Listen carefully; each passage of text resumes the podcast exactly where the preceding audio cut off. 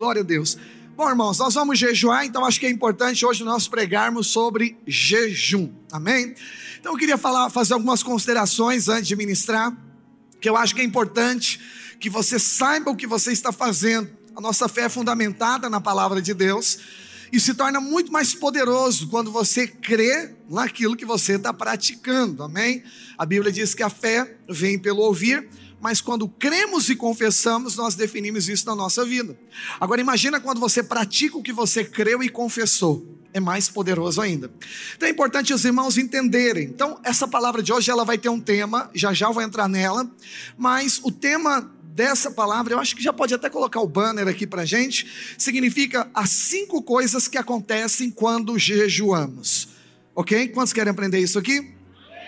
Nós vamos falar de cinco coisas que acontecem quando nós jejuamos. Mas antes eu queria dar rapidamente sete dicas aqui para os irmãos do que é e do que não é jejum para nós jejuarmos corretamente. Quantos querem aprender? Ok. Então nós vamos iniciar o nosso jejum de 21 dias. Já disse que cada um tem a sua forma de jejuar. Mas, pastor, jejum está na palavra de Deus, então é importante você considerar. Jejum está presente em toda a palavra de Deus. Você vai encontrar jejum na velha aliança e você vai encontrar jejum na nossa nova aliança, que é a que nós cremos e a nossa dispensação. Então o jejum está na Bíblia inteira. Mas algumas considerações sobre jejum é que jejum deve fazer parte da sua vida, da vida de todo crente. Porque Jesus ensinou, a vida de Jesus foi uma vida de jejum. Pastor, por que, que a gente deve jejuar? Vamos falar aqui no final, você vai entender. Mas qual é, quantos jejuns? Quantas vezes a gente deveria jejuar? Olha, a igreja, de maneira coletiva, jejua quatro vezes no ano. Duas vezes jejum de 40 horas e dois jejuns de 21 dias. Isso não quer dizer que você só tem que ter esses períodos de jejum. Você precisa identificar qual é o momento que você precisa jejuar. Mas o meu conselho como pastor é: sempre tenha uma vida regrada de jejum e de oração, ok? Ah, eu sempre costumo né, incentivar os irmãos a jejuarem. Pega um dia da semana, uma terça-feira, fala, vou jejuar na terça pelos meus alvos pessoais. Vou jejuar na quinta-feira pela minha célula. De repente, sua célula é no sábado, não tem problema. Jejua na quinta-feira pela sua célula e no sábado você só come lá da comida lá na célula, amém? Mas para que isso? É importante você estar conectado com o corpo, é importante você estar sendo cheio do Espírito Santo, ok? Mas algumas coisas sobre jejum é que nós devemos jejuar na ausência do noivo. Os irmãos entendem que Jesus sempre esteve com Deus em eternidades passadas, mas a Bíblia diz que ele se fez homem, se fez carne para morrer por nós, e ele morreu, e a Bíblia diz que ele voltará para buscar a igreja. E a Bíblia chama a igreja de noiva e Cristo do noivo. Amém? E aí o que vai acontecer é que Jesus vai voltar e nós vamos ter um encontro. A gente fala que isso é o casamento, é um símbolo de um casamento. Estaremos para sempre com ele. Isso que é interessante, às vezes a gente, eu fiz alguns casamentos esses dias, e é bem interessante que alguns a noiva vem até aqui, até o noivo. Mas eu acho que é bem bacana quando a noiva para no meio do caminho e o noivo vai buscar ela lá. Isso é mais bíblico, amém? Porque esse é o exemplo de Cristo, amém? Ele vai voltar para buscar a igreja que somos nós. Você pode dizer amém por isso? Esse casamento, você vê as pessoas entrando, tem a ver com isso, porque o casamento é um símbolo da aliança que Cristo tem com a igreja, amém, meus amados irmãos? Por isso você deve valorizar o seu casamento, sua esposa e o seu marido, e sua família vai ser uma bênção, ok? Então nós devemos jejuar até o noivo voltar. Quando é que Jesus volta? Nós não sabemos nem o dia nem a hora. Então isso significa que nós, como igreja, constantemente, até o dia da vinda de Jesus, nós devemos sempre estar jejuando. Por isso nós estamos jejuando a partir de amanhã, o jejum de 21 dias. Quando você olha para a Bíblia, você vai ver que Jesus jejuou, discípulos jejuaram, a igreja primitiva também jejuou, e nós aqui da Videira Interlagos também devemos jejuar. Posso ouvir um aleluia? Você que nos visita aqui também é convidado a também a jejuar. Eu queria quebrar alguns mitos sobre jejum antes de pregar ainda essa palavra do que o jejum não deve ser. Qual a motivação correta para o jejum? A nota primeira, né? O jejum não deve, você não jejua ou nós não jejuamos para emagrecer. Diga, ah, ah, não, não é. Nós não jejuamos com essa motivação, mas é evidente que depois de alguns dias isso pode acontecer. Depende, depende. Porque no jejum de 40 horas, quando a gente cerrava, os irmãos comiam 3 quilos de feijoada. Não vai emagrecer ok? Ah, pastor, eu jejuei, mas quando chega na hora de comer, pastor, eu como, eu como são dois pratos que eu estou comendo. Falei, não vai emagrecer. Mas fica tranquilo que o objetivo do jejum não é emagrecer mesmo, mas pode, de repente, você acabar emagrecendo. Segunda coisa que o jejum não é, nós não jejuamos para nos tornar mais justos, ou seja, para merecermos, não tem como. Então, assim, é, nenhuma obra humana ela tem poder de nos tornar justo diante de Deus. O que nos tornou justo diante de Deus foi a obra de Cristo na cruz do Calvário. Ele se fez pecado para nós, para nós sermos feitos justiça de Deus. Você pode dizer isso, confessar? Diga assim: Eu fui feito justiça de Deus. Isso é poderoso, amém, meus irmãos? Então não existe graduação, olha, quase justo, um pouco justo, totalmente justo. Não é isso. Ou é justo ou é condenado. E a Bíblia diz que você é justo. E a oração do justo muito pode em seus efeitos. Aleluia. Terceira coisa, nós não jejuamos para nos aproximar de Deus. Como assim, pastor? Lógico que a gente se aproxima de Deus quando a gente jejua. Não. Talvez você esteja querendo falar sobre sensibilidade. Lógico, ficamos mais sensíveis à presença dele quando nós jejuamos. Mas isso não significa que Deus estava longe ou que você estava longe. Você estava insensível o jejum te torna uma pessoa mais sensível. Ou seja, você consegue perceber mais a presença de Deus. Você tem mais fome. Quando você adora, alguma coisa está acontecendo. Eu não sei se você percebeu, mas hoje aqui nessa igreja está uma atmosfera tão gostosa de adoração, de unção, de vida de Deus. Desde a abertura do culto até na hora do louvor, na hora da oferta. Há uma, há uma atmosfera. Eu estou pregando aqui sentindo uma unção tão grande de Deus, irmão. Né? E não preciso nem falar muitas coisas aqui hoje, porque há uma unção de Deus aqui. Sabe o que é isso? É que seu coração veio aqui buscar o Senhor. Você está aqui com fome, você sabe o que você veio fazer aqui. Então, isso é poderoso demais, você não pode sair da mesma maneira que entrou. Então, assim, por que isso? Porque não tem como separar você de Deus. A Bíblia diz que aquele que se uniu ao Senhor é um só espírito com Ele. Jesus sempre esteve com o Pai. E lá em João 17, quando ele ora, ele ora ao Pai dizendo: Pai, que eles, ou seja, nós, que eles sejam um em mim, assim como eu sou um em ti. Olha que poderoso. Existe a Trindade, que é o Pai, Filho e Espírito Santo. A oração de Jesus é para você ser unificado com essa Trindade. Aleluia. Então você é um com o Senhor. Então não tem como separar. Deus não podia estar mais perto do que ele já está. Ele está dentro de você. E aquele que se uniu ao Senhor não tem mais como separar. Se amalgamou, está grudado um no outro, está misturado. A sua natureza foi misturada agora com a natureza de Cristo. Você foi substituído por Cristo. Você crê nisso, irmão? Então nós não jejuamos para aproximar porque nós já estamos próximos do Senhor. Quem crê nisso aqui?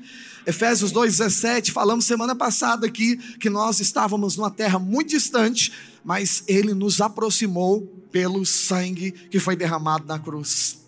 E aí, o que mais? Para que, que, o que, que o jejum também não é?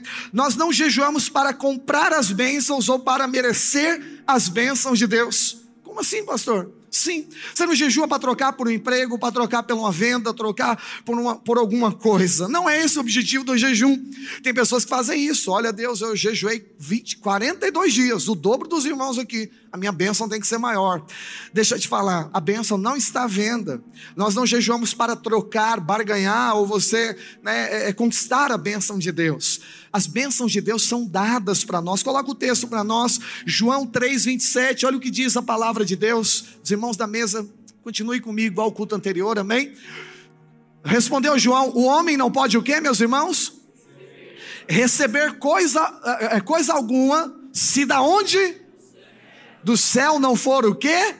Dada. Não é comprada, não é conquistada, não é merecida todo homem, não é só o crente, não, é todo ser humano. Ninguém tem nada se não foi Deus quem deu. Sabia disso? Tudo que você tem, sua casa, sua família, seu dinheiro, sua empresa, seu carro, seus filhos, foi Deus quem deu para você. E o homem não pode receber coisa alguma se do céu não for dado. Então nós não jejuamos é, é, é, é para trocar ou para receber qualquer coisa. Na verdade, nós jejuamos para saber que nós já recebemos e termos acesso pela fé àquilo que Deus já liberou sobre nós. Amém? Quinta coisa ainda, nós não jejuamos para mudar Deus. Tem gente que jejua para mudar o coração de Deus. Nós não jejuamos para mudar o coração de Deus. Nós jejuamos para que o nosso coração seja mudado e ele se torne igual ao coração de Deus. A Bíblia diz, Malaquias 3,6: Eu sou Deus e não mudo. Deus é perfeito, amém, meus irmãos? Problema está em nós. Então nós jejuamos para que o nosso coração ele venha de se alinhar com a vontade do Senhor e a gente consiga cumprir o propósito de Deus aqui na terra. Nós abrimos mão da nossa vontade para que a vontade de Deus se manifeste aqui na terra. Então quando você jejua, é, é, é, o jejum não muda Deus, mas o jejum faz algo, ele destrói a vontade do diabo. Qual que é a vontade do diabo? João 10, 10, roubar, matar e destruir. Quando você jejua, você destrói as obras do diabo. Quando você jejua, você alinha a sua vontade com a de Deus, e quando você jejua, Deus manifesta da vontade dele sobre a sua vida. Olha para quem está do seu lado e fala: está vendo que é importante jejuar? Sexta coisa, nós, é, agora, por que, que nós jejuamos? O que, que o jejum faz então, pastor? Se não é nada disso que eu acreditava. Então vamos lá, vou te dar a base bíblica nós jejuamos para intensificar a nossa fé. Então vamos de novo. O que, que o jejum faz? Intensifica a sua fé. Se é tudo recebido, você recebe pela fé. Mas não é fé, por exemplo, eu tenho fé que um dia eu vou ter uma garrafa de água como essa. E você coloca a sua fé na garrafa de água. Isso não é fé. Fé não é crer numa garrafa que você vai ter uma garrafa de água. Fé é crer que Deus pode te dar todas as coisas, inclusive uma garrafa de água. Porque se você pôr sua fé que você vai ter algo, eu tenho fé que eu vou ter uma garrafa de água. Aí ela não vir, ou ela não vier sobre a sua vida. Como é que vai ser feito? Você vai frustrar, você vai cair na fé. Mas quando você crê no caráter de Deus, tudo aquilo que Ele prometeu, fala para quem está do seu lado, vai se cumprir. Amém, meus irmãos? Então, assim, o que, que a fé faz? Vamos ler isso agora na Bíblia, né? O que, que o jejum faz? O jejum intensifica a sua fé. Pastor, mas nós não jejuamos porque tem demônio que só sai com o jejum, então eu jejum para o demônio sair. Isso tem uma explicação, um contexto um pouco mais profundo. Eu quero te ensinar, não é o jejum que expulsa o demônio. O jejum tem um objetivo. E eu vou ler para você agora aqui. Evangelho de Mateus, capítulo 17. Estavam tentando tirar um demônio de uma pessoa, de um menino. E os discípulos que estavam orando, expulsando demônio para todo lado, oraram e o demônio não foi embora. E eles ficaram ali desesperados. Jesus chegou e expulsou o demônio. E eles fazem algumas perguntas aqui para Jesus, baixinho no ouvido, né? Por que, que a gente orou e os demônios não foram embora? Jesus explica. E é importante você entender esse contexto. Porque diz a palavra de Deus o seguinte aqui, Evangelho de Mateus 17, 18. Obrigado. Diz assim: E Jesus repreendeu o demônio, e esse saiu do menino, e desde aquela hora ficou o menino curado. Então os discípulos, aproximando-se de Jesus, perguntaram, em particular, dizendo: Por que motivo não podemos expulsar, nós expulsá-lo? E ele respondeu: Por causa de quê, meus irmãos? Por causa da pequenez do que, meus irmãos? Por causa da pequenez da vossa fé. Então preste atenção, não foi por causa de jejum, foi por causa da pequenez da fé. Era incredulidade, ou seja, uma fé pequena. Vamos tirar a palavra incredulidade, vamos falar uma, uma, uma fé pequena, para ficar fácil de você entender. Eles precisavam intensificar a fé dele. Aí Jesus dá um remédio. Qual é o remédio para intensificar a fé? Jesus diz, continuação do texto, do verso 20. Pois em verdade, verdade vos digo que se tiverdes fé como um grão de mostarda, direi a este monte: passa daqui para colar, e ele passará, e nada vos será o quê? Impossível. Aleluia! Nada vos será impossível. Então, a fé do tamanho de um grão de mostarda te faz nada ser impossível quando você ordena na autoridade do nome do Senhor. E aí preste atenção nisso. Nós estamos jejuando então para nós aumentarmos a nossa fé. Aí Jesus termina dizendo o seguinte: "Mas esta casta, ou seja, esse tipo de demônio, não se espelhe senão por meio de quê? Jejum e oração."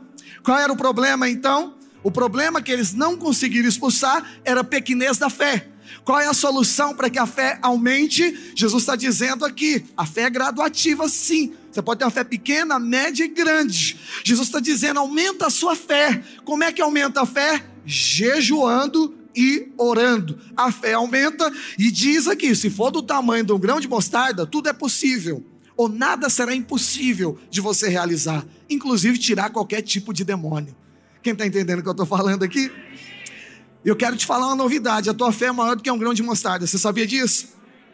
Quando você converteu, a Bíblia diz que Deus pegou a semente, a divina semente dele, colocou dentro do seu coração. O Espírito de Deus já residia dentro de você, mesmo sem você ter uma experiência, talvez assim, estereótica sobre a sua vida. Sabia disso? Eu creio que você já nasceu até com uma porção de fé. Tem crianças que elas já nascem acreditando em Deus. Elas sabem. A Bíblia diz em Eclesiastes 3,11, se eu não me engano, que Deus colocou a eternidade no coração do homem, ainda que ele não perceba. O que, que é isso? O que é esse senso de eternidade? É senso das coisas espirituais, é uma certeza, uma fome, uma sede de Deus. Mesmo sem ele saber, ele precisa de Deus. Tanto é que Romanos, Paulo diz aos Romanos o seguinte: a ardente expectativa da criação aguarda pela manifestação dos filhos de Deus. Se eles acreditassem em Deus, como que há uma ardente expectativa? É isso. Eles não sabem, mas eles aguardam que você manifeste Deus para eles. Quem crê nisso aqui? Certamente foi o que aconteceu com você. Então preste atenção: quando você jejua, a sua fé aumenta e toda resistência é quebrada da sua vida. Por que, que nós também jejuamos, ou o que, que o jejum faz? Entra no último ponto, que é o sétimo. Eu queria. Ok, isso mesmo. Eu queria focar um pouco mais nisso e encerrar o culto nesse último, citando cinco coisas que acontecem quando você jejua, ok? Qual a sétima coisa que acontece quando você jejua? Ou melhor, né, por que você deve jejuar? O sétimo motivo é porque o jejum quebra resistências. Preste atenção, naquele episódio que Jesus citou agora há pouco, havia uma resistência. O demônio não queria ir embora. E assim funciona o mundo espiritual. Pastor, como é que eu vou perceber que a minha vida está debaixo de uma resistência? É simples. Você vai ver que as coisas não estão andando. Parece que está tudo muito travado. Lá na sua empresa, tudo muito travado. Na sua vida financeira, está muito travado. No seu casamento ou na vida emocional, tudo muito travado. É, é, de repente, na sua célula, as coisas estão travadas, a célula não avança. Talvez na vida de algumas pessoas que você né, é, é, é instrumento de Deus para essas pessoas, a coisa não avança. Então você percebe que tem alguma coisa te resistindo. Você anda pela rua, a sensação de que algo ruim vai acontecer você parece estar sendo impedido, parece estar fazendo algo que Deus não mandou você fazer. Alguém já sentiu isso alguma vez aqui? Isso é espiritual, já senti várias vezes. Já saí pela rua achando que ia acontecer um acidente, não é síndrome do pânico, não. Eu só saí sabendo disso, parecia que Satanás havia dado ordem para alguma coisa acontecer. Pastor, então por que, que você fica sabendo? Você fica sabendo para você evitar, você fica sabendo para você repreender, para você orar, para você jejuar, para você se conectar com o Senhor, para você discernir espiritualmente. Amém, meus irmãos? Então, sempre que você percebe que algo está travado, não é normal. Você bate, bate, bate, a porta não abre, você insiste, aquela coisa não avança aquela coisa sufocante. Sabe, parece que você está meio sem Deus. Eu estou falando aqui apenas, não tem como Deus se distanciar de você. Eu só estou tentando é, dimensionar, né, dar uma terminologia para uma sensação, ok? Parece que Deus não foi com você. Parece que, sabe aquele dia que está nublado, que vai chover igual esses dias, fica aquele calor, aquela pressão atmosférica, ela sobe e fica parece pressionando. Isso acontece espiritualmente também.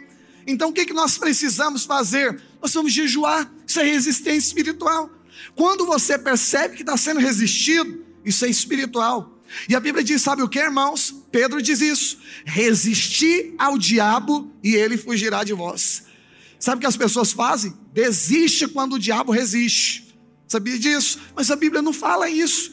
Se você desistir, não vai resolver. Desistir, o diabo vai governar de vez. Mas quando você resiste, o diabo não pode tocar em você, então ele tem que ir embora. Amém? Pastor, mas eu sou de Deus. Pois é, o maligno não toca, mas ele faz você fazer algumas coisas aí que atrapalham você mesmo. Por isso que ele te pressiona. No culto anterior aqui, nesse momento que eu estava pregando, já tinha uma pessoa tendo uma experiência de libertação aqui. Então, quando a gente trata nesse assunto, muita coisa começa a ser arrancada da gente. Eu sinto isso, irmão. Muita coisa que você fala, por que, que eu faço? Não sei por que está acontecendo na minha vida. E por, por aqui, por que, que eu estou preso nesse vício? Por que, que tal coisa acontece? Porque sempre tem confusão na minha vida. Por que, que eu sou mandado embora de todo emprego? Por que, que tanta coisa está acontecendo? Eu vou dizer para você, é alguma resistência espiritual. Às vezes é preguiça, mas às vezes é resistência espiritual ok? Você é mandado embora do trabalho. Mas certamente a maioria você não é preguiçoso, então deve ser uma resistência espiritual. O que você deve fazer? Orar e jejuar. Você que identifica, você que percebe. Não tem como eu diagnosticar para você. Eu estou pregando, você avalia. Qualquer área da sua vida, algum momento, vai ter uma pressão. Agora, por que, que tem essa pressão? Isso é interessante você saber. Pastor, o diabo então lê a minha mente? Olha para cá, por favor. O diabo não lê a sua mente. Apenas Deus é onisciente. Mas se cai, cai entre nós aqui, irmãos, não precisa nem ser diabo, né? Ou melhor, né? Não precisa nem ser tão espiritual para você perceber determinadas coisas. Eu vou dizer algo para você entender melhor, né? Vamos imaginar, você olha para alguém que está com fome. Qual é a cara de quem está com fome? Você até fala, né? Cara feia para mim é o quê? Fome, quem está com fome fica o cara feio, amém, irmão? Então, algumas coisas são denunciadas pela nossa forma. A Bíblia diz que os olhos são lâmpada do corpo. Se os olhos forem bons, todo o corpo é iluminado. Tem coisas que você vê de fora, entendeu? Então, o diabo também percebe coisas de fora. Mas tem coisas também que nós percebemos discernindo.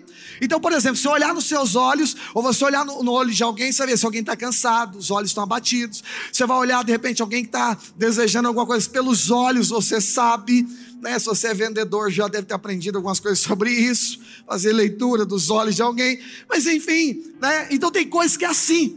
Mas eu quero te falar de outro nível, pastor, mas diabo descobre como a minha bênção. Eu vou te falar. Efésios capítulo 1, versículo 3, diz que o Senhor te abençoou com toda sorte de bênção nas regiões celestiais. Diga assim: mundo espiritual.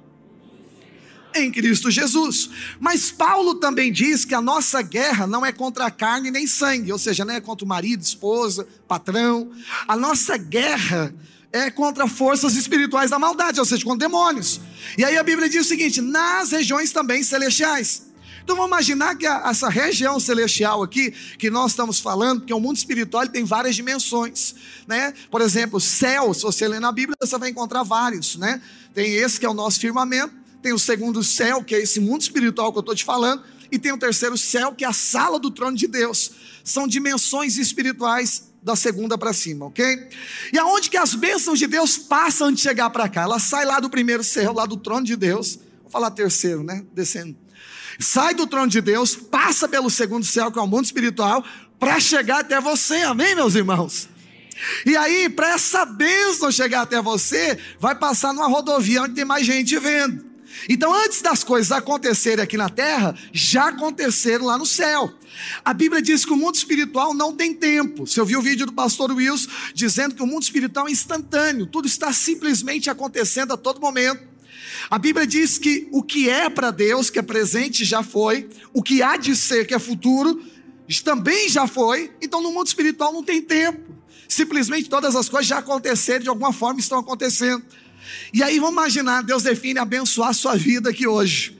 Por onde é, por onde é que vai passar essas bênçãos? Fala o seu irmão, regiões celestiais. E óbvio, a nossa guerra é contra espíritos, amém? Quem é que consegue ver melhor do que a gente essas coisas espirituais? Obviamente, além dos anjos do Senhor, os demônios também são anjos caídos. E eles conseguem perceber as bênçãos de Deus chegando até a sua vida. Não, pastor, mas aquilo que Deus prometeu vai cumprir, vai se cumprir. A Bíblia diz que a palavra de Deus não volta sem antes cumprir aquilo que lhe apraz, ok? Só que existem coisas que nós podemos tardar ou anular pela incredulidade. Por quê? Vou te dar um exemplo. Deus prometeu Canaã para os hebreus. Eles entraram em Canaã, aquela geração não apenas Josué e Caleb. Pastor, mas foi Deus que prometeu? Foi. Mas quem que estragou o processo? Eles. Deus falou: o caminho é de 11 dias. Ele falou: não, quero ir pelo nosso caminho. 38 anos morreram no deserto, porque eles murmuravam, reclamavam, não abençoavam aquilo que Deus havia dado. Perdeu tempo, perdeu a promessa. Então fala para o irmão que está do seu lado: cuida da promessa.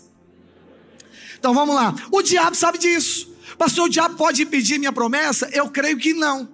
Creio que não. Mas para que ele não impeça a sua promessa, ele tem uma forma de agir. Ele faz você impedir a sua própria promessa. Então ele joga setas sobre a sua vida, porque ele está vendo, Deus está mandando a benção. E você está aqui todo triste, Deus não me ama, não quer nada comigo. O que, que é isso? Incredulidade. Aí você vive uma vida de resistência. Tudo é resistido na sua vida. Só que você não percebe. Não, pastor, nem tudo é o diabo. Eu concordo, nem tudo é o diabo. Mas vamos usar o mesmo ditado: nem tudo também não é o diabo. Consegue entender isso? Deus é um Deus de moderação, lógico que é, e aqui está a moderação. Nem tudo é e nem tudo também não é o diabo. Então as coisas passam pelo mundo espiritual. E aí o que, que Satanás faz? Ele, ele vai reter aquilo que você tem.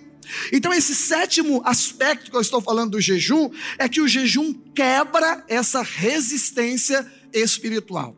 Vamos imaginar aqui, vou perguntar aqui no culto, não se sinta constrangido, responda se você quiser, mas vamos imaginar quantos entendem que Deus, obviamente todos sabem disso, que Deus já te abençoou, mas você aguarda algo específico, só que você acha que já era para ter acontecido, mas ainda não aconteceu.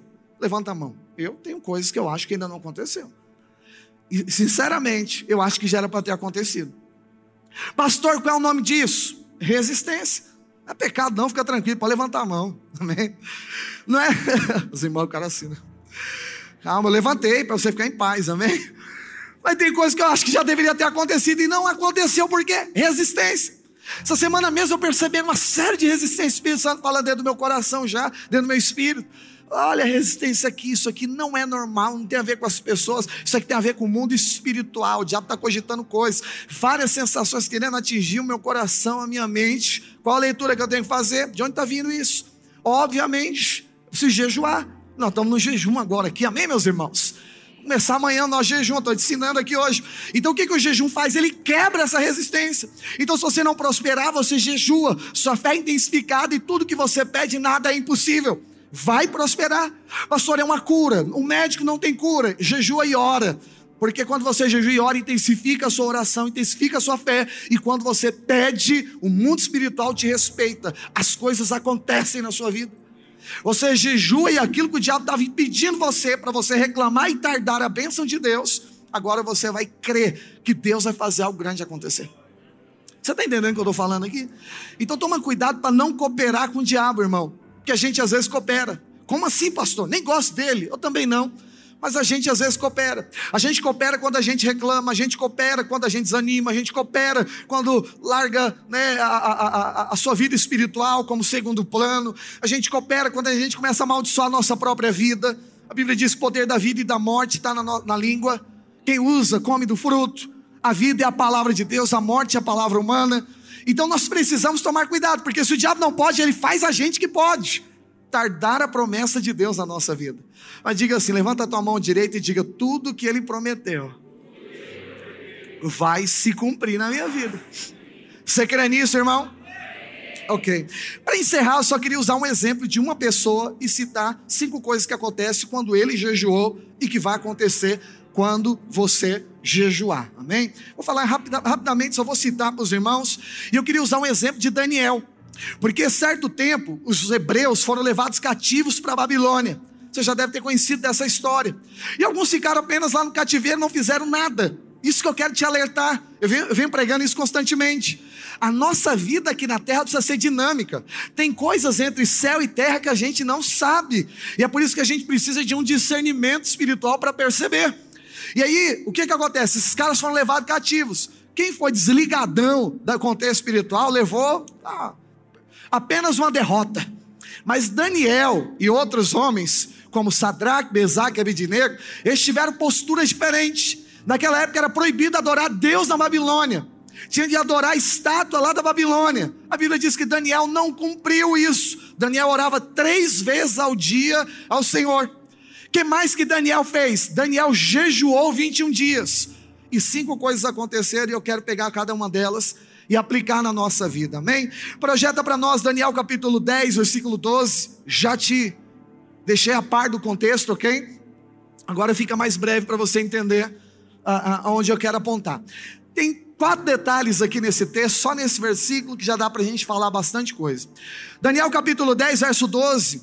Então diz assim: então me disse, isso aqui é Deus visitando Daniel, um anjo aparecendo para ele dizendo: Não temas, Daniel, porque desde o primeiro dia em que aplicaste o teu coração a compreender e a humilhar-te perante Deus, foram o que, meus irmãos?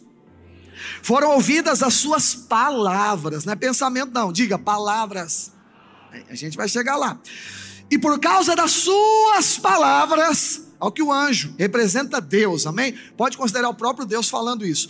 Por causa das suas palavras é que eu vim. As suas palavras podem atrair a presença de Deus aqui na terra, amém? Alguns detalhes aqui que é importante você considerar, porque eu estou falando aqui, o Espírito Santo está ministrando meu espírito aqui. Quer dizer para você, tem muitas pessoas que estão aqui, estão online nos assistindo, tem coisas que você sabe que você consegue, através do jejum, remover da sua vida. E você não está querendo lutar contra isso. Mas eu quero incentivar você aqui hoje. Você levanta em jejum. Vai para cima disso. Fala, Deus, eu vou resolver através do jejum. Não deixe essas coisas estacionadas na sua vida. Não, pastor, mas é que não é o Senhor, né? Essas coisas aqui é constrangedora para mexer. Toda vez que eu vou tocar nisso, vira uma mutueira de problema na minha vida. Então deixa eu te falar. O fato de você não tocar não resolveu. Quer dizer que está alojado e está quietinho dentro da sua vida. Ah, mas qual é o problema? Eu te falo todos, porque vai estourar na hora que você não, que não pode estourar. Aí é difícil.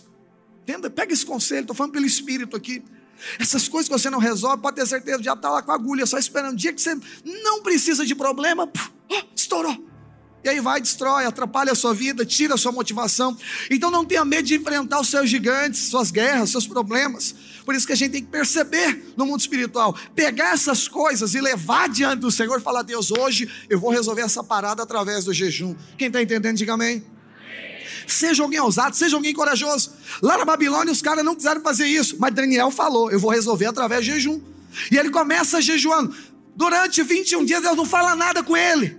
Só que no vigésimo primeiro dia de jejum, Deus conta o que estava acontecendo desde o primeiro dia. E aí tem alguns detalhes interessantes aqui. Primeira coisa que é, é que o anjo disse para Daniel: desde o dia que você se aplicou para compreender, desde o dia que você aplicou o seu coração para se humilhar diante do Senhor, suas orações foram ouvidas no céu. Vamos pegar só esses dois detalhes aqui. O que, que é compreender? Né? O que, que é aplicar o coração para entender? Irmãos, tem coisas que requerem ou que requer um discernimento espiritual. Que tipo de gente que nós somos, né? Nós somos pessoas que, que a gente quer, é, a, a gente gosta de andar apenas por aquilo que a gente está vendo. Mas tem coisas que requerem um discernimento diferente. Nem sempre as coisas são aquilo que está mostrando ser. Nem sempre tempo de silêncio é um tempo de paz. Mas nem sempre tempo de silêncio é um tempo de opressão.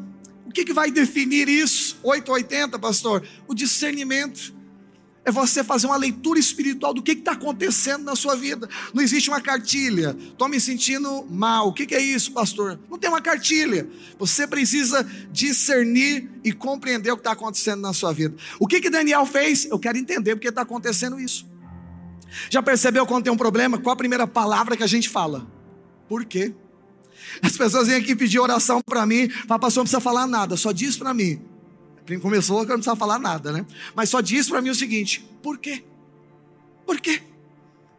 Você pode ter certeza, nós queremos muito saber o porquê, mas nós devemos discernir melhor o que, que está acontecendo, o que, que atrás da situação tem algo que Deus está querendo falar no nosso coração. Então a Bíblia diz que Daniel foi tentar entender a vontade de Deus. Então você tem que perguntar o porquê. Você fala, Deus, qual é a sua vontade na minha vida através disso? É o Senhor que está fazendo, qual a resposta que eu tenho que ter, qual é a confissão que precisa estar na minha boca, qual o posicionamento que eu preciso ter na minha vida. E Daniel fez isso. A Bíblia diz também que ele fez outra coisa. Ele aplicou o seu coração para se humilhar diante de Deus. Eu queria abrir um parênteses aqui. Humilhar, ou uma pessoa humilde, uma pessoa humilde não é uma pessoa que fala errado, ah, uma pessoa humilde não quer dizer uma pessoa que se veste mal, ou que é pobre, ou que é rica, não quer dizer isso. A palavra em si, a humildade em si, tem um significado muito poderoso. E um deles é o seguinte: submissão de pensamento. O arrogante não aceita opinião, mas o humilde, ele ouve e compara, obviamente, né? Se essa opinião, como é a da palavra de Deus aqui no caso, é superior a dele, é a palavra de Deus está dizendo, ele abre mão da dele para submeter-se a uma opinião de Deus. Então isso é humildade, ou de alguém mais velho, ou de alguém mais experiente, abrir mão da sua opinião. A Bíblia diz que Daniel foi orar, certamente ele já tinha uma opinião, mas ele quis abrir mão da dele para ouvir a de Deus. Eu acho que é isso, mas vamos ouvir o que Deus está falando? Deixa eu dizer algo para você. Na luta que você está passando, que você entrou aqui nesse culto, você já parou para perguntar? Que, que, já parou para discernir o que está acontecendo? Qual a opinião de Deus a respeito disso? Porque às vezes a gente tem a nossa, a nossa às vezes não é legal. A nossa assim, não, já era. Já estou até vendo que tudo vai dar errado. Essa é a nossa opinião.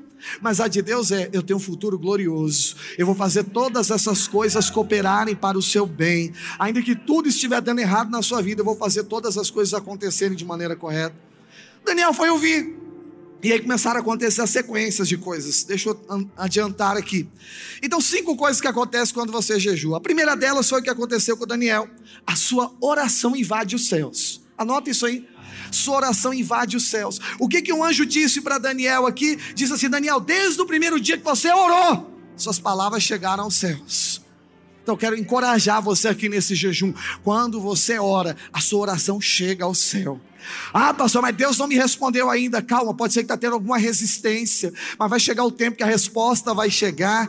E olha que coisa interessante: o anjo parou no vigésimo primeiro dia, só para falar, desde o primeiro dia, cara a sua oração já tinha chegado ao céu, a gente já estava ouvindo a sua oração. Olha para mim aqui, irmão, às vezes está acontecendo nada ao seu redor, às vezes está tudo muito silencioso, está tudo muito esquisito, mas o Senhor está dizendo para você aqui hoje: as suas palavras têm chegado até o céu. O que você fala é absolvido do mundo espiritual. Então a primeira coisa que acontece é isso. Quando você ora, quando você se, se, consagra, quando você busca a Deus, quando você jejua, se aumenta a sua fé. E quando você ora, está dizendo aqui, o céu está recebendo a sua oração. Segunda coisa que acontece aqui com Daniel é o seguinte, meus amados irmãos: o céu desce na terra. Obviamente não desceu no primeiro, no sétimo, mas desceu no vigésimo primeiro. O próprio Deus, obviamente, através de um anjo, desce até Daniel para dizer: Daniel, eu estou aqui por causa das suas palavras. Isso aqui é algo muito interessante. Leia comigo aí. Ah, ainda está no, no, no primeiro verso. Na verdade, ainda em Daniel capítulo 10, o final do versículo diz o seguinte: no versículo 12: Por causa das suas palavras é que eu vim aqui. Fala por irmão que está do seu lado: Suas palavras atraem o céu na terra. Ore, irmão, ore até o céu descer. Pastor, qual é o dia que vai descer? Qual é o momento que vai descer? Eu não sei, mas eu tenho uma certeza: qualquer momento os céus vão se manifestar sobre a terra. Qual é o prazo? Eu tenho um prazo. Eu sempre falo para Deus, eu oro até Deus manifestar. Se vai ser um ano, dois anos, dez anos, não interessa. O meu papel é orar, o de Deus é descer na terra, amém? Eu quero incentivar a mesma fé, a mesma coragem, a mesma ousadia. Ora até Deus se manifestar. O que mais importa para nós é o tempo de Deus, é a forma de Deus, é o jeito que Deus vai fazer as coisas. Agora, se você deixar tudo do jeito que está, vai ficar como está.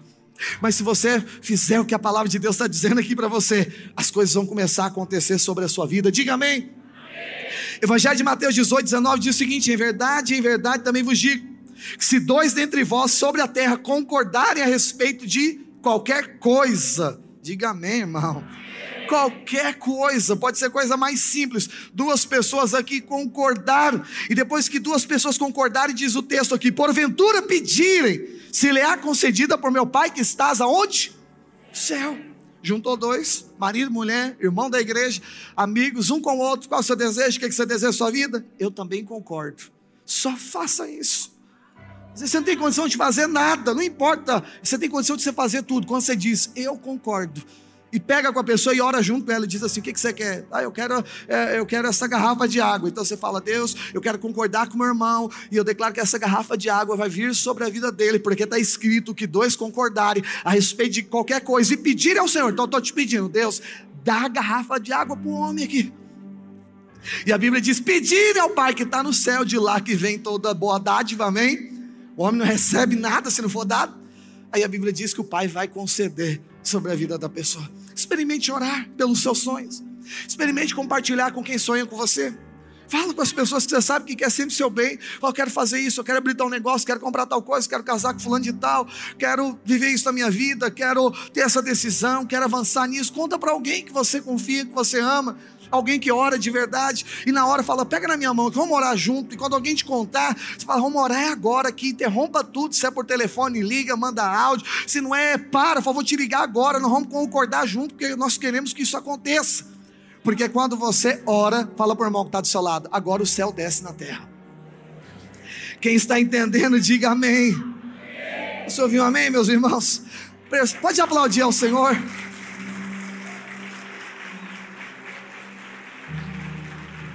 Perceba algo aqui. A primeira oração foi a oração que subiu, não foi? Mas na segunda instância foi o céu que desceu. Agora, por que, que o céu desceu? Porque alguém orou. Desceu sobre Daniel, desceu sobre os outros. Então o que, que significa isso? Recentemente eu preguei uma palavra aqui, quando Deus, quando você se move, Deus se move. Quantos lembram disso? Essa interação do mundo espiritual. Tem coisas que acontecem quando você vai lá buscar o Senhor, buscar-me-eis e me achareis, tudo que pedires, meu nome recebereis. Não tem nada porque não pedis, mas Jesus disse: se você pedir, você vai ter.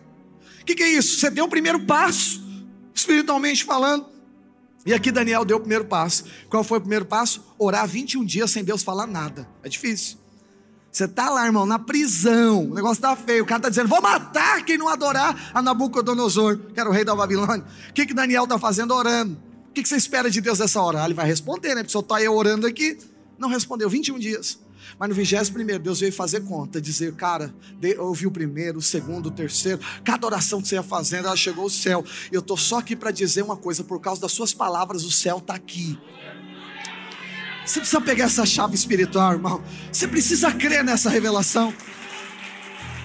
As suas palavras, as suas palavras têm o poder de trazer o céu aqui na terra. Isso é interação espiritual. Pastor, eu não vejo Deus aqui, então ora para você ver daqui a pouco o que vai acontecer. Enche o céu de oração. O mundo espiritual, daqui a pouco, o céu vai encher a terra. Interaja com o Senhor. Pastor, eu estou triste, eu vejo na vida de irmão, acontece na minha, não, na sua vai acontecer no tempo certo. O que, que eu devo fazer até lá, pastor? Comece a encher o céu. Quanto mais encher, mais resposta vai ter. Lá em Apocalipse diz o seguinte: existem taças. E aí a Bíblia diz lá, de uma maneira simbólica, que são a oração dos santos, a nossa oração. A palavra santo é separado, nós somos santos, separados de Deus, amém? É a sua oração. E aí a Bíblia diz lá em Apocalipse que quando você vai orando, essas taças vão enchendo. E quando elas enchem, Deus manda um anjo atar fogo e derramar sobre a terra. Eles acendem e falam assim: atira sobre a terra. São as respostas da sua oração. Fala pro irmão que está do seu lado, só enche a taça, cara. Estou enchendo a taça. Quando alguém fala, você está orando, mas não aconteceu, eu falo, estou enchendo a taça. Daqui a pouco Deus vai responder aqui na terra e as coisas vão acontecer na autoridade do nome do Senhor Jesus. Tudo que Deus prometeu para você, Deus vai fazer acontecer na sua vida no nome de Jesus. Mas acreditam nisso aqui? Foi, o que aconteceu no 21 primeiro dia. Quem desceu foi o céu. E a notícia é: a tua palavra trouxe o céu aqui. Aleluia. Quer dizer algo para esse irmão de óculos está aqui? Acho que você falou que está visitando aqui, né? Eu estava falando isso, o Espírito Santo mostrou você.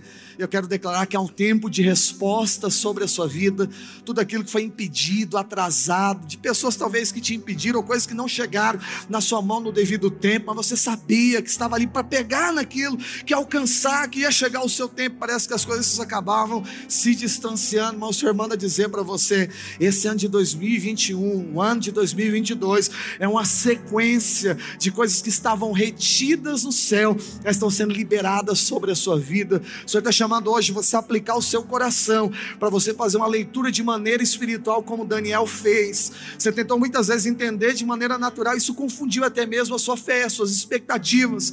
Mas o Senhor trouxe você nesse culto de hoje para abrir os seus ouvidos. Eu vejo como se o Senhor desentupisse os seus ouvidos espirituais e você conseguisse entender com a clareza é, tão precisa do que estava acontecendo na sua vida. E o Senhor manda falar isso para você vai acontecer. Virão coisas uma atrás da outra, porque Deus prometeu, é sua, é por direito que é seu. Deus já abençoou você e vai acontecer. Amém. Pastor, e para acontecer, o que, que eu devo fazer? Intensifica a oração, enche a taça, porque Deus vai aparecer para você e vai te honrar muito. E muitas delas têm a ver com sua vida profissional e financeira, só para você saber que Deus está falando com você, amém? E material também, amém? Mas vamos lá, e o que, que acontece aqui? Resistência espiritual é quebrada, a terceira coisa. Então a segunda que nós estamos ensinando é que o céu desceu. A terceira coisa que acontece quando você jejua, a resistência espiritual, ela é quebrada. O que é a resistência? É isso que nós falamos, aquela sensação esquisita, aquele dia nublado, abafado, parece que nada está dando certo, onde você põe a mão parece que está piorando, você está angustiado, porque dentro de casa está angustiado, onde você está, você está angustiado. É porque é tempo de discernir, é tempo de orar, é tempo de buscar o Senhor. Daniel 10, 13, coloca para gente. Olha o que diz aqui a palavra de Deus. Muito interessante isso. Mas o príncipe do reino da Pérsia me resistiu por 20 por 21 dias. Porém, Miguel, um dos, um dos primeiros príncipes, veio para ajudar-me e obtive vitória sobre, sobre os reis da Pérsia. Deixa eu traduzir isso de maneira espiritual para os irmãos. Lembra que eu disse no início do culto sobre resistência? Que as bênçãos passam pelo mundo espiritual. A Bíblia diz que o mundo jaz no maligno. Quem governa esse mundo é o diabo. A igreja é o sal que conserva essa terra, senão o diabo já tinha acabado com ela. A igreja é o pé, é, é, na verdade é a pedra, não vou falar que é a pedra no sapato, porque quem está debaixo dos pés é o diabo, né? Mas a igreja é um problema para o inferno, porque a Bíblia diz o seguinte, né? Que as portas do inferno não podem prevalecer contra a igreja. Sabe o que é esse texto? Imagina, porta do inferno, é a resistência do mundo espiritual, é o canto do diabo. A Bíblia diz que a pressão que a igreja faz é tão grande que as portas do inferno começam a ser abaladas só o fato da igreja estar na terra. E elas não resistem. A igreja tem poder de dar ordem para o inferno. Solta, não tem autoridade, aquela vida você não vai tocar, isso não vai acontecer. Essa é a sua autoridade, igreja. Vamos aplaudir ao Senhor.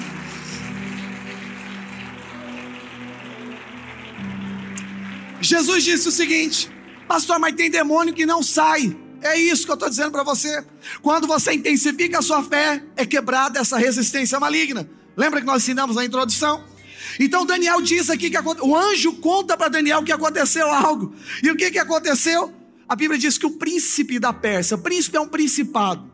Então, o mundo espiritual, da mesma forma que existem anjos, existem demônios. Quem são os demônios? São anjos que caíram. A Bíblia diz que quando Satanás, que era um anjo de luz, ele caiu, porque quis ser igual a Deus, ele arrastou um terço do céu.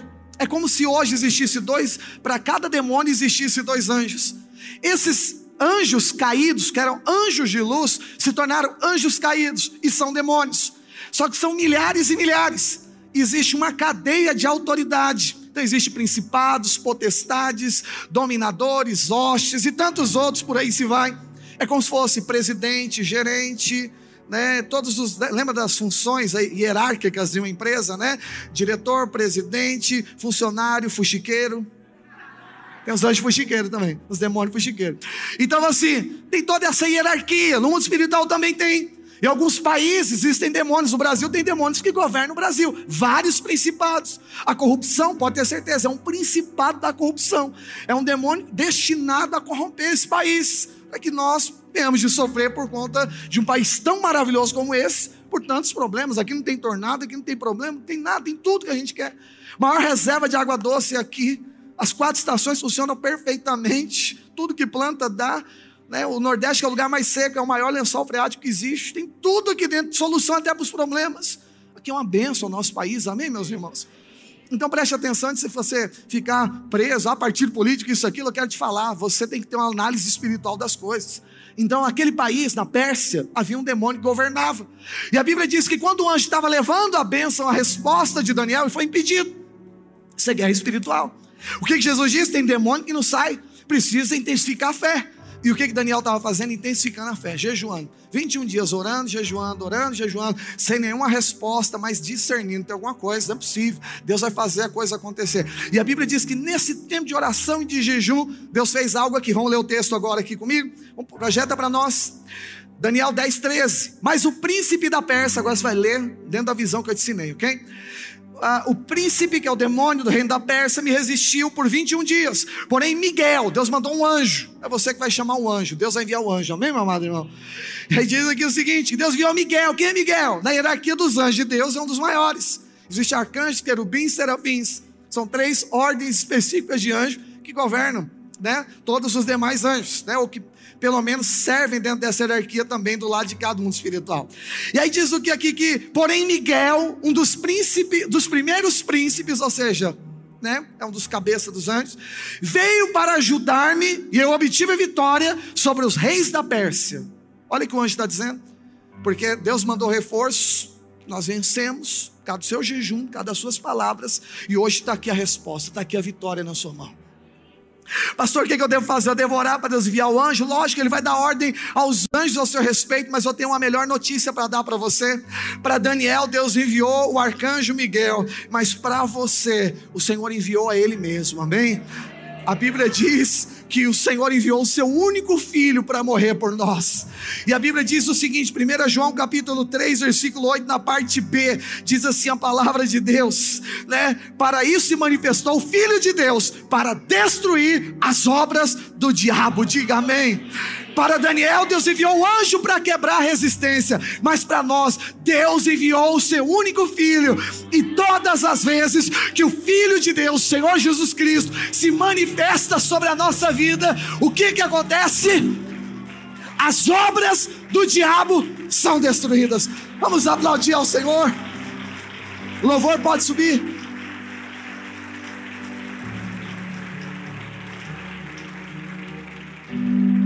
Olha para cá, por favor. Há mais de dois mil anos Deus já enviou o filho dele.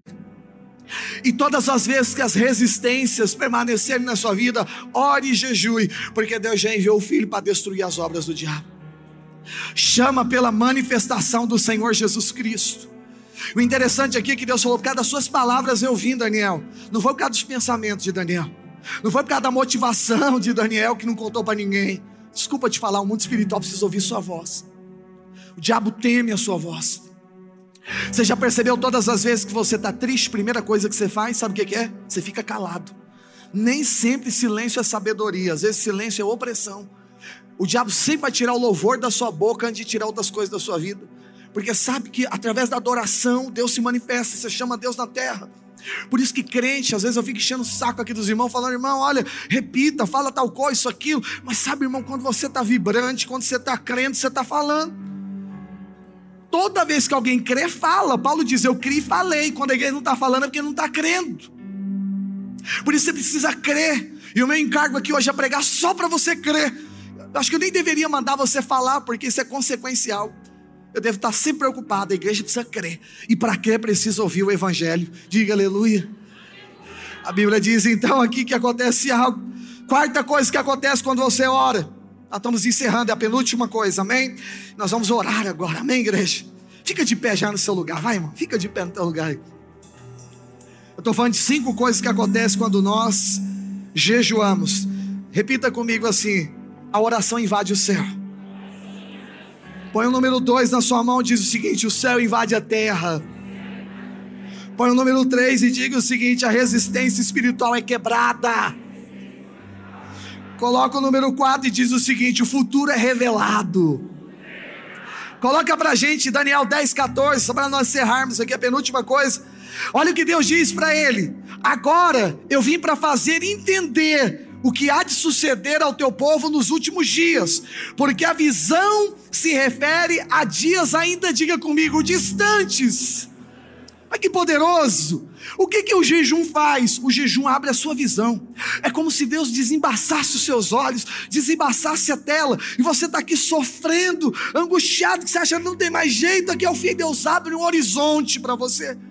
Por isso que a fé é a certeza de coisas que nós estamos esperando, é crer em fatos que você não está vendo, você sabe que Deus está produzindo. E a Bíblia diz que Deus aparece agora para Daniel para falar do quê? Do futuro. Sempre Deus vai dar uma visão do futuro para você.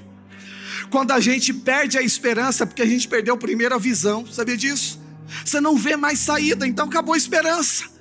Mas o que, que Deus faz? Deus abre a visão de Daniel, e eu quero declarar: nós vamos jejuar 21 dias, e hoje Deus já começou a abrir a sua visão. A Bíblia diz que atrás de toda tribulação tem um escape que a tribulação vem e a Bíblia diz que vai gerar perseverança, perseverança vai gerar experiência, experiência vai gerar esperança, e a esperança é que o amor de Deus foi derramado dentro do seu coração. A esperança é que você é amado pelo Senhor. Pastor, por que eu tive que passar por tanta luta? Que você não deveria esquecer que você é amado de Deus. Mas tenha certeza, ao final de toda a luta, você vai entender: Deus me ama tanto e Ele está cuidando de mim. Não existe problemas que são maior do que o amor do nosso Deus pelas nossas vidas. Você não está à deriva aqui como um barco perdido no meio do oceano solto. Você está aqui, a sua âncora é o Senhor Jesus, Ele é a âncora da sua alma. Ele é o farol para quando você estiver perdido no meio das tempestades mais terríveis em alto mar. Ele é a saída, Ele é o escudo, Ele é a sua fortaleza. Oh, Ele é o seu socorro bem presente no dia da angústia.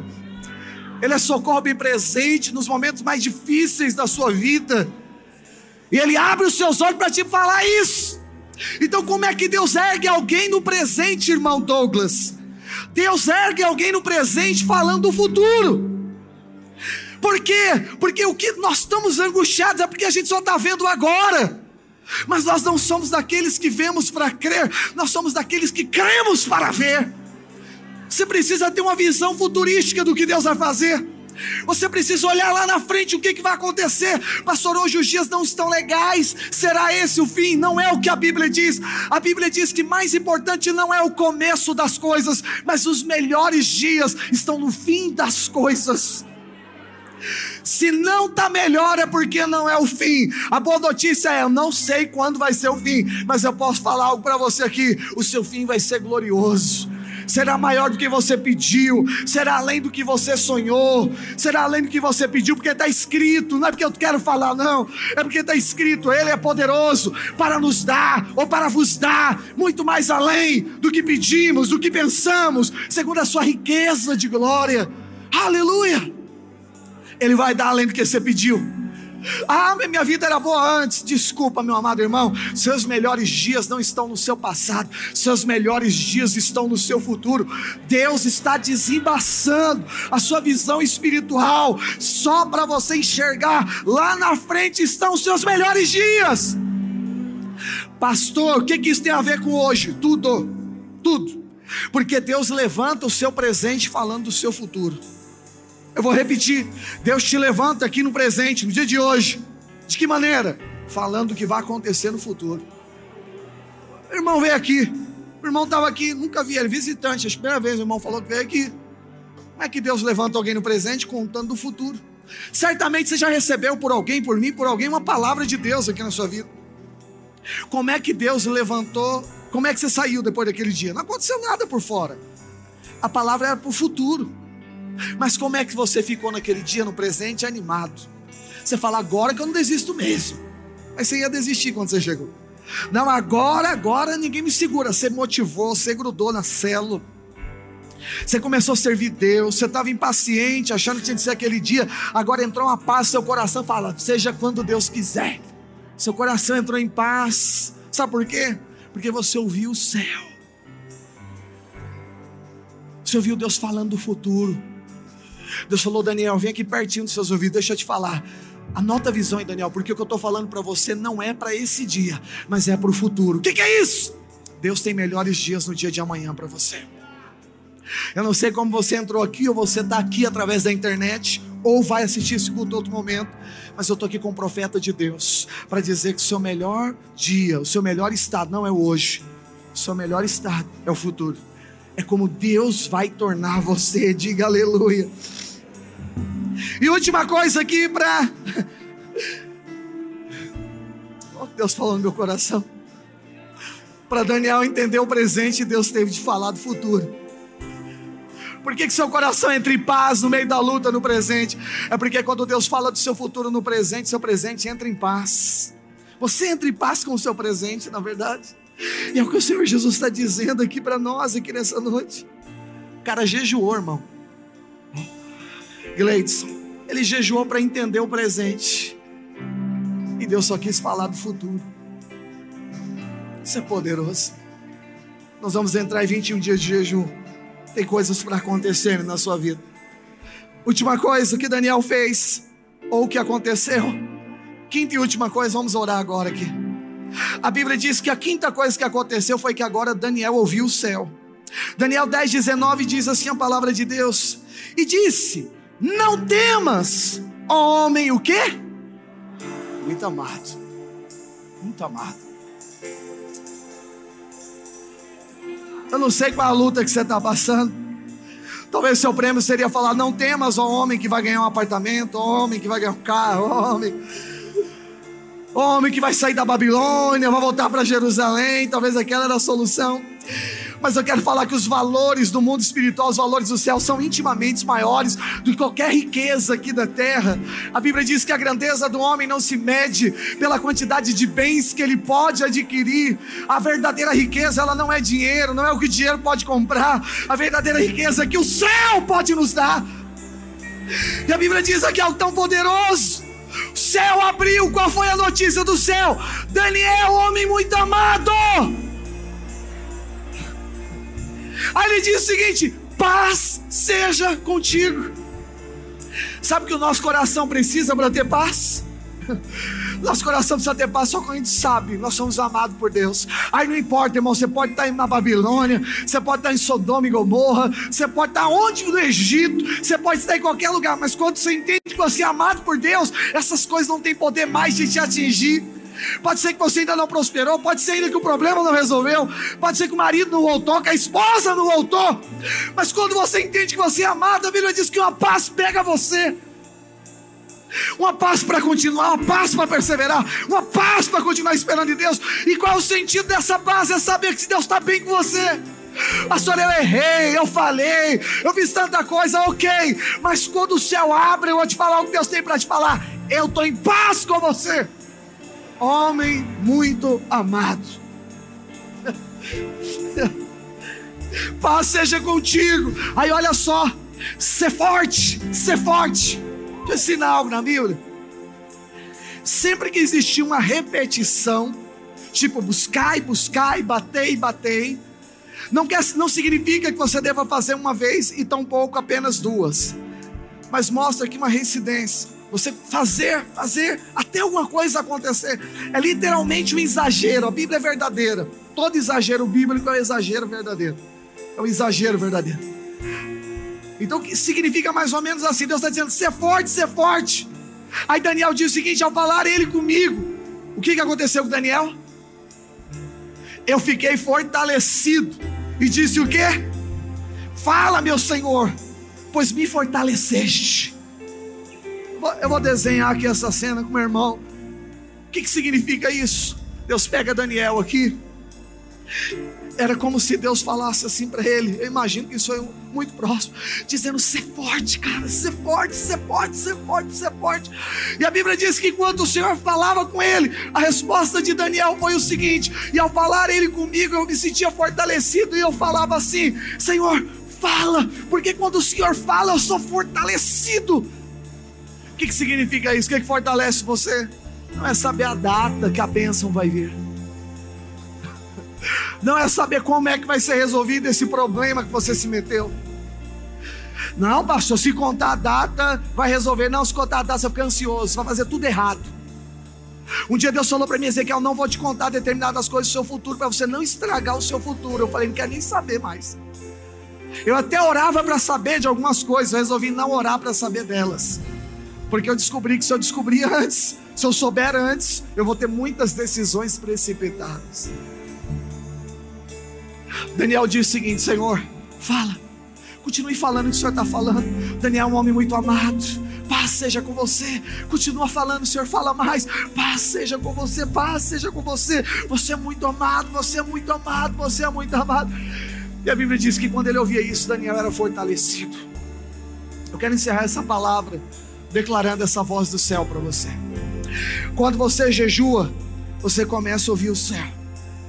A Bíblia diz que o céu se abriu quando Jesus esteve aqui na terra por três vezes. Nas duas primeiras, uma voz dizia: Esse é o filho amado em quem eu me comprazo. Esse episódio aconteceu quando Jesus foi batizado, lá no Jordão. O céu abriu.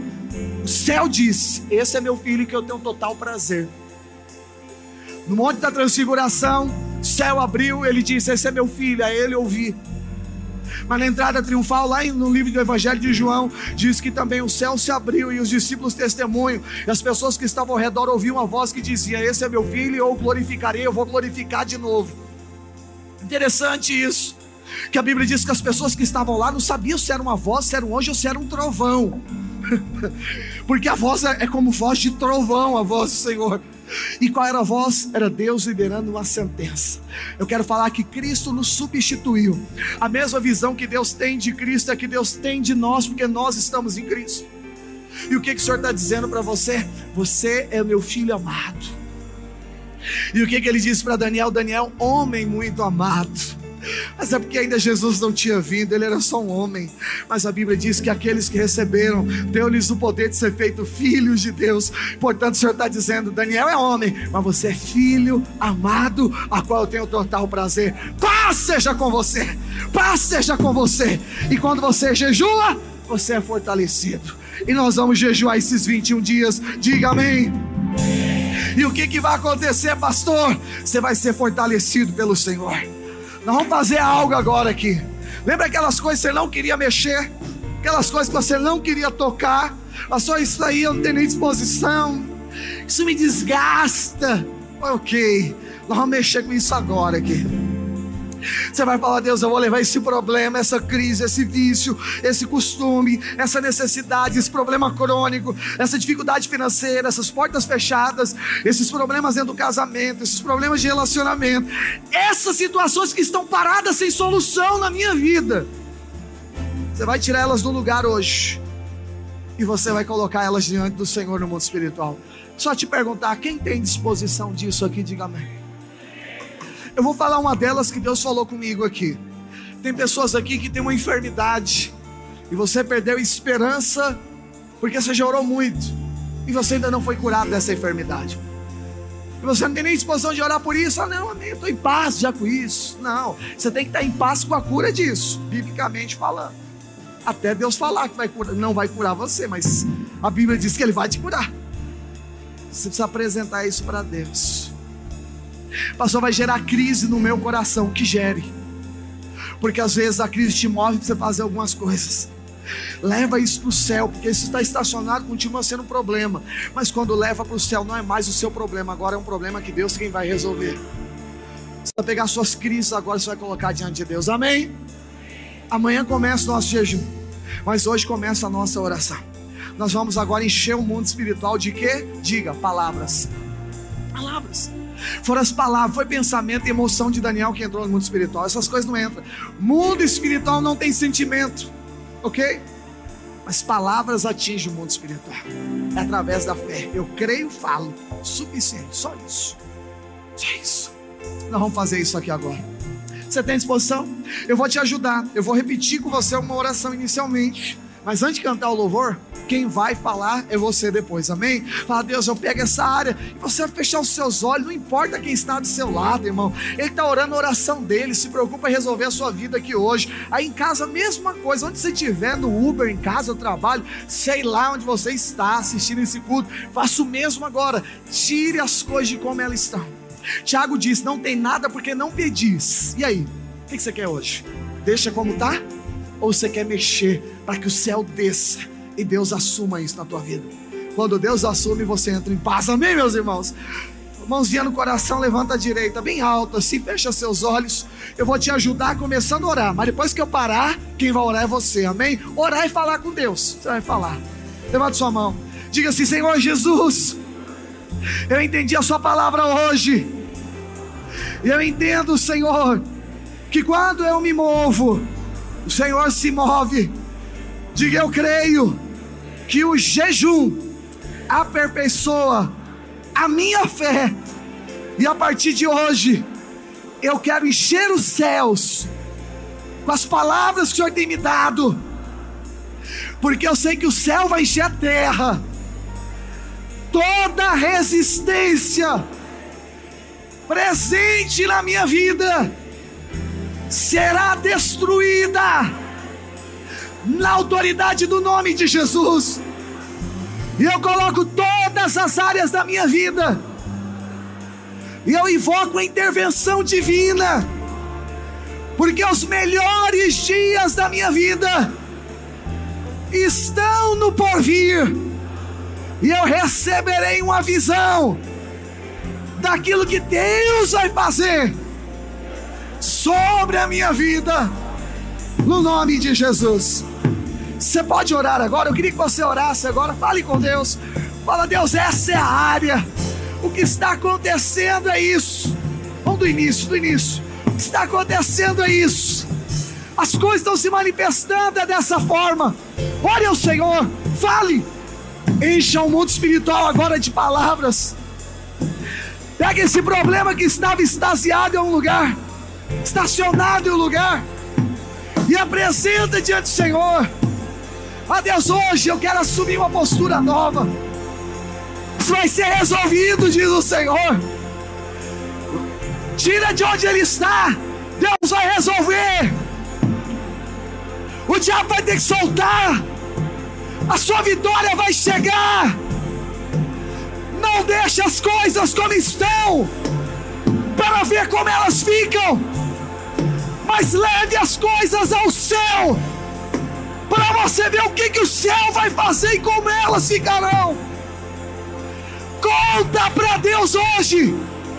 Fala, Deus, esse é o problema. Se é sua vida financeira, fala, Deus, eu não aguento mais viver debaixo da miséria. Se você ganha muito, mas o dinheiro não sobra, fala para Deus: Deus, eu não aguento mais a má administração. Se é na sua vida emocional, fala para Deus: Deus, eu não aguento mais a solidão. Se é na vida conjugal, fala: Deus, resolva a minha vida, resolva os meus relacionamentos, ó Deus. Se é na sua vida espiritual, fala: Deus, me liberta, Senhor. Transforma a minha vida, me dá constância. Traga de novo a alegria da salvação. Se é na vida ministerial, fala: Deus, me põe em atividade. Se você já tem ministério, fala: Deus, desentope, desimpede. Me dê discípulos frutifique, seja o centro, desimpede, restitui, faça acontecer em um dia aquilo que demoraria assim mil anos. Tira a pedra, tira a pedra